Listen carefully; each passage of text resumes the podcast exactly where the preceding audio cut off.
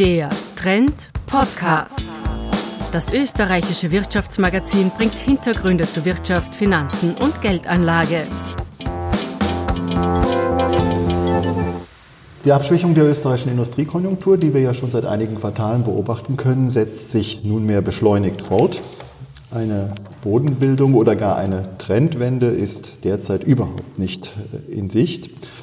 Wir gehen davon aus, dass der österreichischen Industrie eine längere Stagnationsphase bevorsteht. Und im Übrigen bedarf es nicht mehr viel, um eine regelrechte Rezession auszulösen.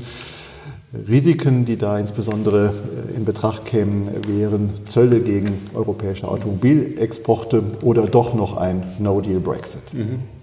Das klingt ein bisschen düster. ähm, die Prognosen des IWF letztens haben ein bisschen vielleicht in eine andere Richtung gedeutet. Der IWF liegt in der Tat in seinen Einschätzungen am oberen Rand des Optimismus. Ja. Wir haben auch gesagt, wir werden in diesem Jahr 2019 eine Halbierung des Wachstumstempos sehen, aber dezimiert eine Rezession in diesem Jahr ausschließen. Mhm. Das ist ja auch so eingetreten. Auch in diesem Jahr werden wir noch mit einem sehr ordentlichen Wachstum von 1,5 Prozent real aufwarten können. Aber für uns ist relevant, wie stellen sich die Aussichten da für das Jahr 2020, mhm. aber auch für das Jahr 2021. Und äh, dort besteht kein Anlass äh, für Optimismus. Ganz im Gegenteil, wir sind konfrontiert mit einer wirtschaftspolitischen Horrorkulisse, die sich zusammensetzt aus ökonomischer Disintegration à la Brexit, aus einem schwelenden Handelskrieg zwischen den Vereinigten Staaten und China, der möglicherweise auf Europa übergreifen könnte, auf fortbestehende Sanktionsregimes, denken wir an Russland oder an den Iran und selbst mit militärischen Drohgebärden sind wir äh, konfrontiert. All das zusammengenommen äh, ist geeignet, äh, dem Pessimismus Vorschub zu leisten, jedenfalls keinen Optimismus zu begründen. Und wenn Sie sich einen unkonventionellen Konjunkturindikator anschauen, stellen Sie fest, dass das Maß an wirtschaftspolitischer Unsicherheit sich auf einem historischen Höchststand befindet. Das Ausmaß an wirtschaftspolitischer Unsicherheit in diesen Tagen ist höher als in den Wochen des Jahres 2012, als Herr Draghi sich genötigt war, sah, über whatever it takes zu sprechen und selbst höher als im Jahre 2008, 2009 im Gefolge der großen Finanzmarktkrise. Mhm.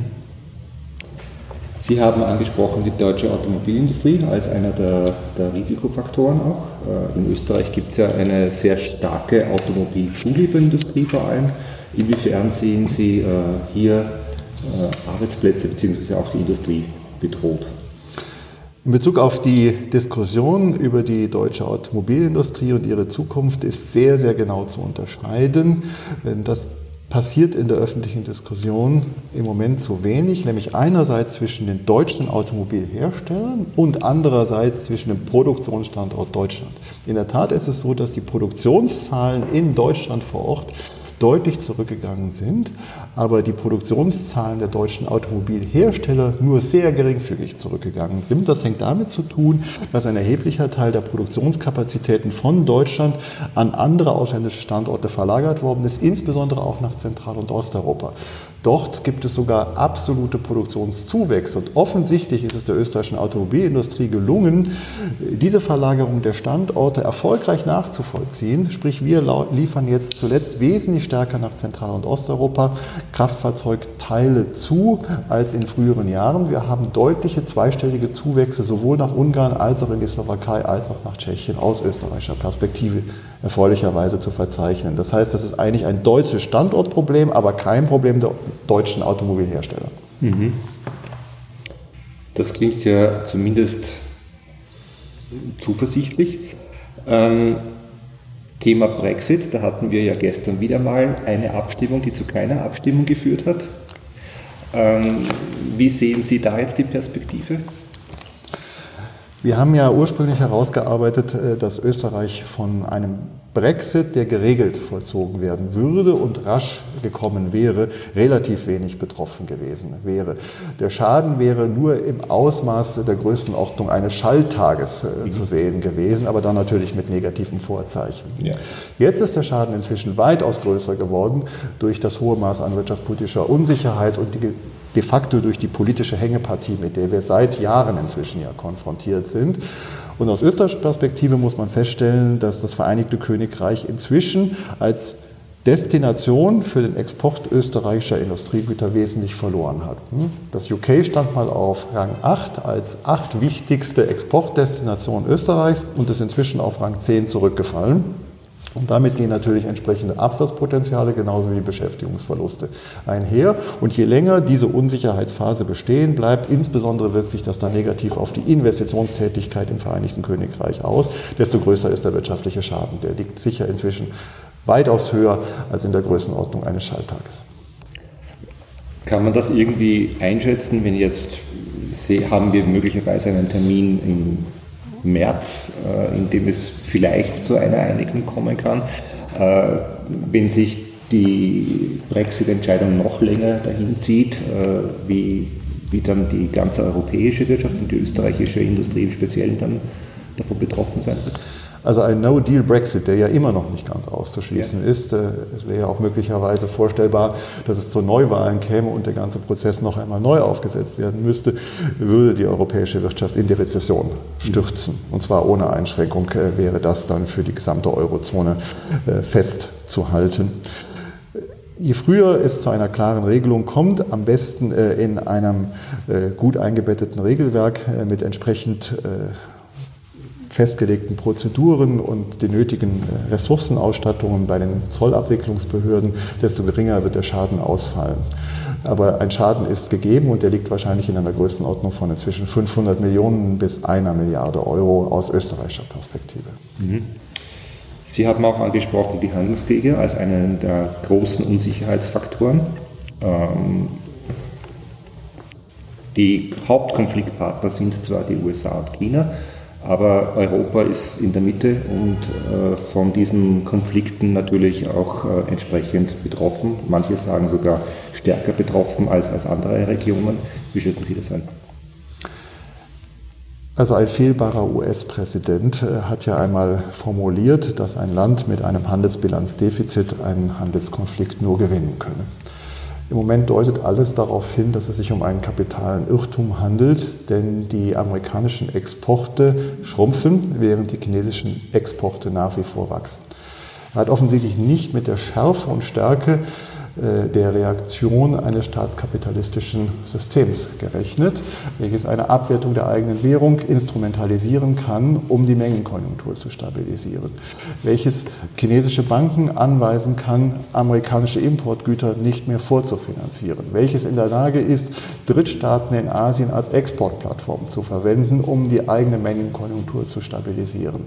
Das heißt, dieses Spiel, dieser Gedanke wird so nicht aufgehen, dass die USA Nettogewinner äh, dieses Handelskonfliktes sind. Und würde man das auf Europa ausweiten, wäre die Weltwirtschaft insgesamt der große Verlierer. Aus diesem Konflikt steigt niemand als Gewinner aus, sondern wir alle verlieren Einkommens- und Beschäftigungschancen. Mhm.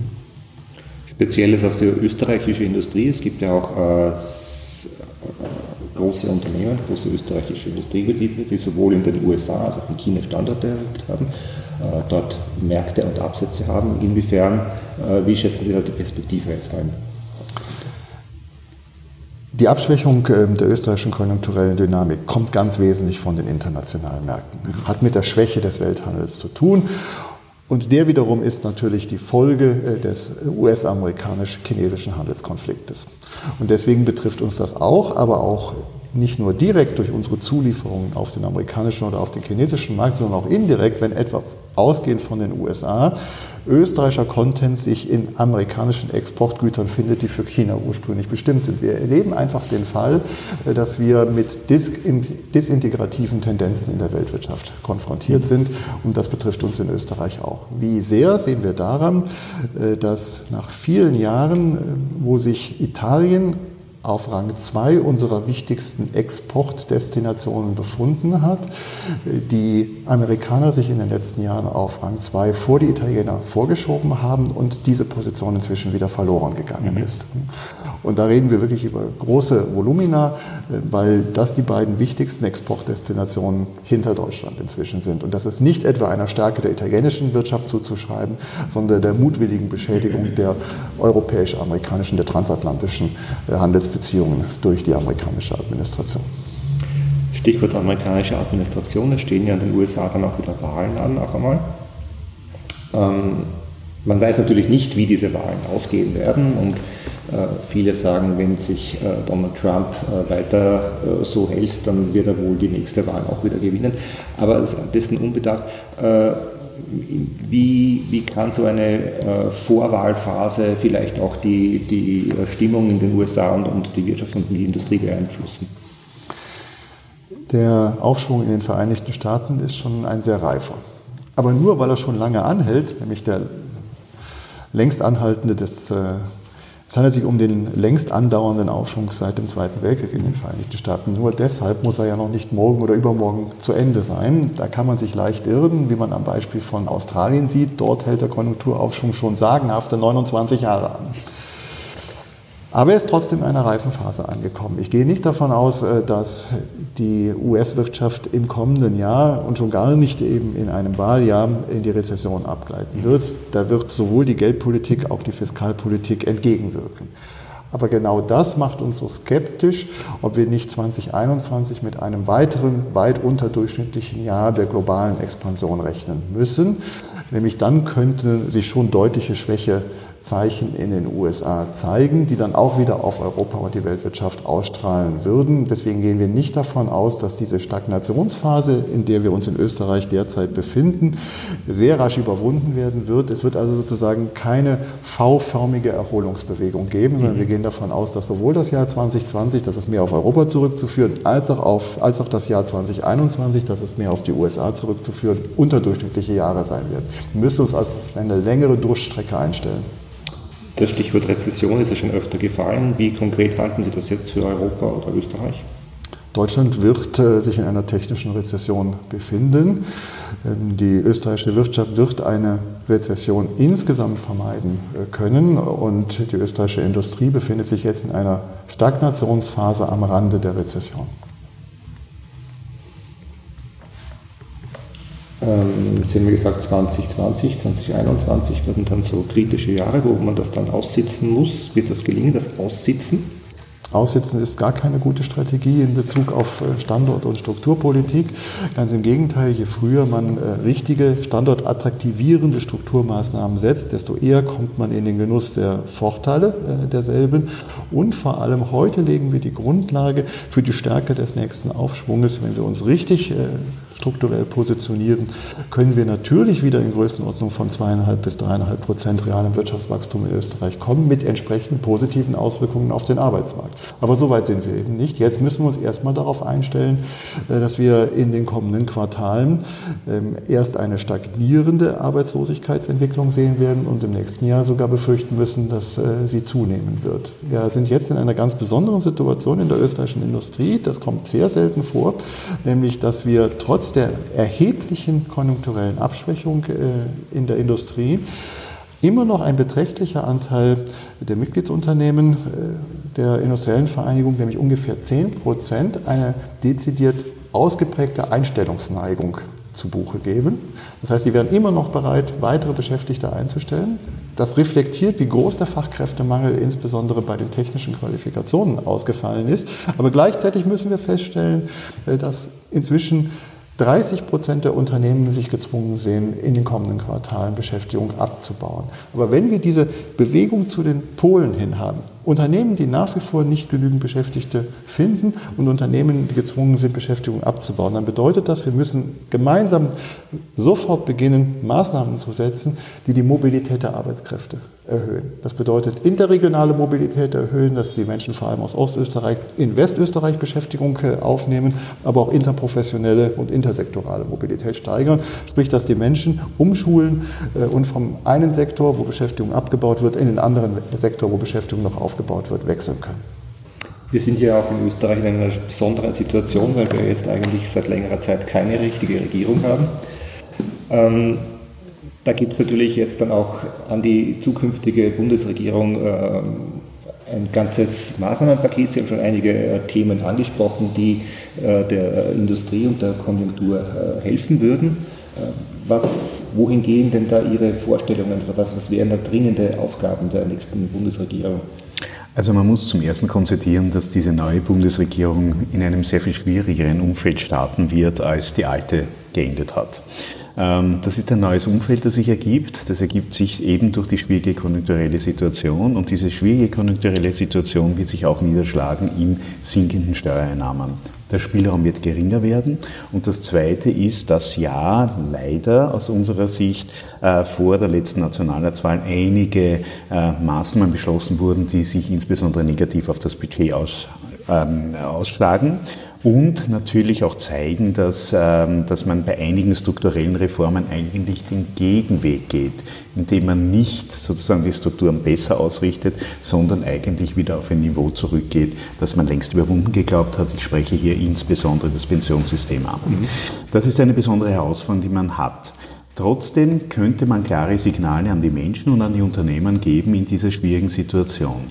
Punkt 1 wäre sicherlich, dass man die Dinge umsetzt, die die Vorgängerregierung bereits in Aussicht gestellt hat bzw. beschlossen hat. Das heißt, bei den Einkommens- und Lohnsteuertarifen hinunterzugehen und die Menschen weiter zu entlasten. Und das Zweite, dass man versucht, auf der Unternehmenssteuerebene, und nichts anderes ist ja die Köstsenkung auf europäisches Niveau zu kommen. Mhm. Wir haben in Europa einen durchschnittlichen Köstsatz von 21,9 Prozent oder Richtung 21 Prozent und nichts anderes hätten diese Schritte auch vorgesehen.